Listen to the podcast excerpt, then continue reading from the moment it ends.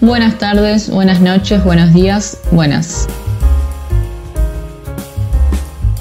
Bienvenidos a esta serie de encuentros donde buscaremos reconstruir las narrativas históricas que nos cuentan los edificios de diversas ciudades y pueblos de Argentina. En el día de hoy vamos a descubrir el faro de Claromeco. Así que empezamos con este quinto encuentro. Esto es Historificios en Podcast.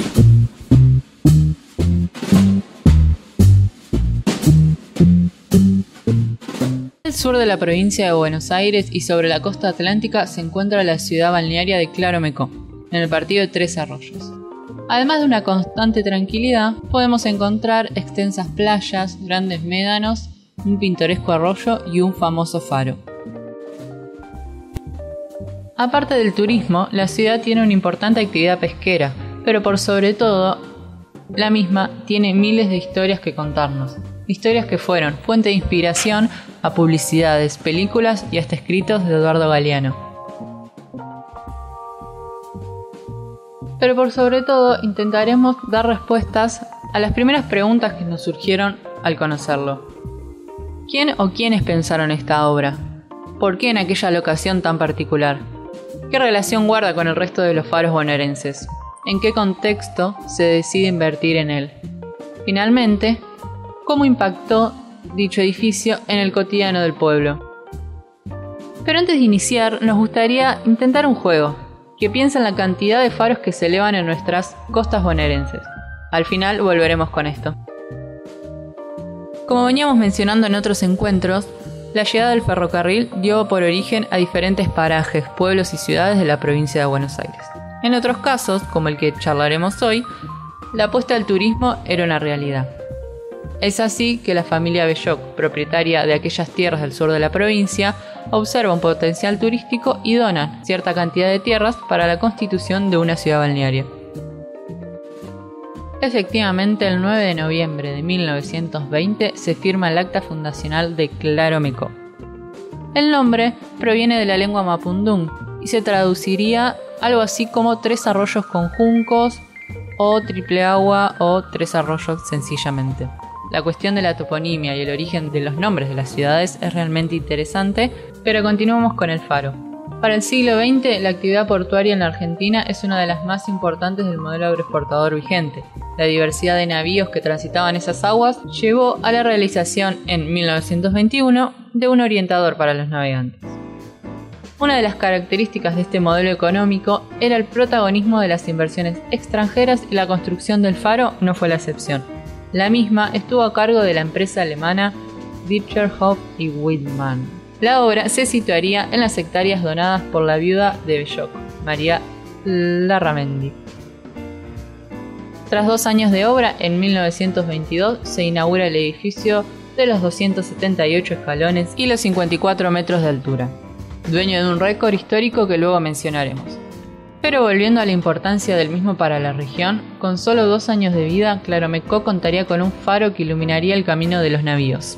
Sí, así tan poético como suena, la construcción del mismo obedeció a la necesidad de tratar de evitar que los buques se aproximen a los bancos arenosos típicos de la zona, y esto dificultaría la navegación costera. Situación que se vivía de igual manera a lo largo de toda la costa atlántica. Vemos, por ejemplo, que en 1921 se abren las puertas del faro de Quequén y, ocho años más tarde, el primer faro de Miramar entra en servicio. De este modo, la constitución de este faro resultaría fundamental para Claromecó. Las actividades marítimas se verían favorecidas y la concurrencia de personas agilizaría no solo la vida económica, sino también las actividades sociales. Así como en aquellos años, hoy en día es uno de los iconos del lugar y desde él puede verse todo el balneario. También podemos observar el arroyo y el pueblo vecino de Dunamar.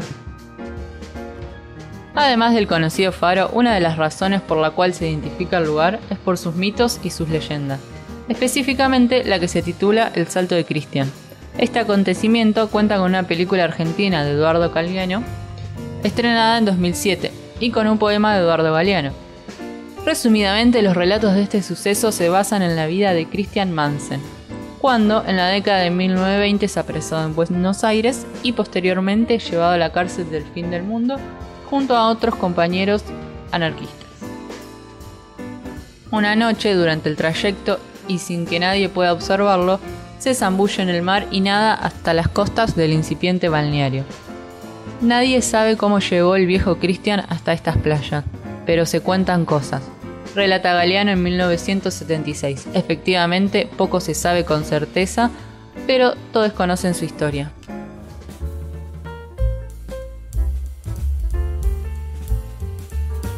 Si se acuerdan de la consigna inicial sobre la cantidad de faros que se encuentran en nuestras costas, la respuesta es 12 faros continentales y uno más que está sobre un buque y eh, se encuentra en el Río de la Plata sobre el canal de Punta Indio. El faro de Claromecó presenta una historia particular, pero la misma se nutre de una historia más amplia y que entra en dependencia de otros faros. Así que nos gustaría traerle una serie de datos curiosos que si bien pudieron vivir sin ellos, resulta interesante para que sigan pensando el mundo marítimo. Bueno, también capaz es interesante solo para mí. En primer lugar, los faros, si bien pueden tener apariencia similar, ninguno comparte igual fisonomía. Así, por ejemplo, el faro de Claromeco y el de Quequén presentan igual colores, ambos blancos y negros, aunque la cantidad de franjas marca la diferencia. Además de esto, los navegantes cuentan con otra ayuda para facilitar su ubicación. La luz. La misma no es igual en todos. El faro que estamos presentando hoy tiene un alcance total de 25,9 millas náuticas. La misma es un total de 48 kilómetros. Por otro lado, de los 12 faros continentales, 9 cuentan con torreros por lo que Buenos Aires es la provincia argentina con más faros habitados o tripulados, según indica la jerga náutica. Por último, y para dar finalizado este podcast, como menciona el título, efectivamente el faro de Claromecó tiene su condecoración en lo que respecta a la altura, siendo el segundo más alto de la costa argentina. Y ustedes se preguntarán, ¿cuál es el más alto efectivamente? Se encuentra en la ciudad vecina de Monte Hermoso, y es el faro de la recalada.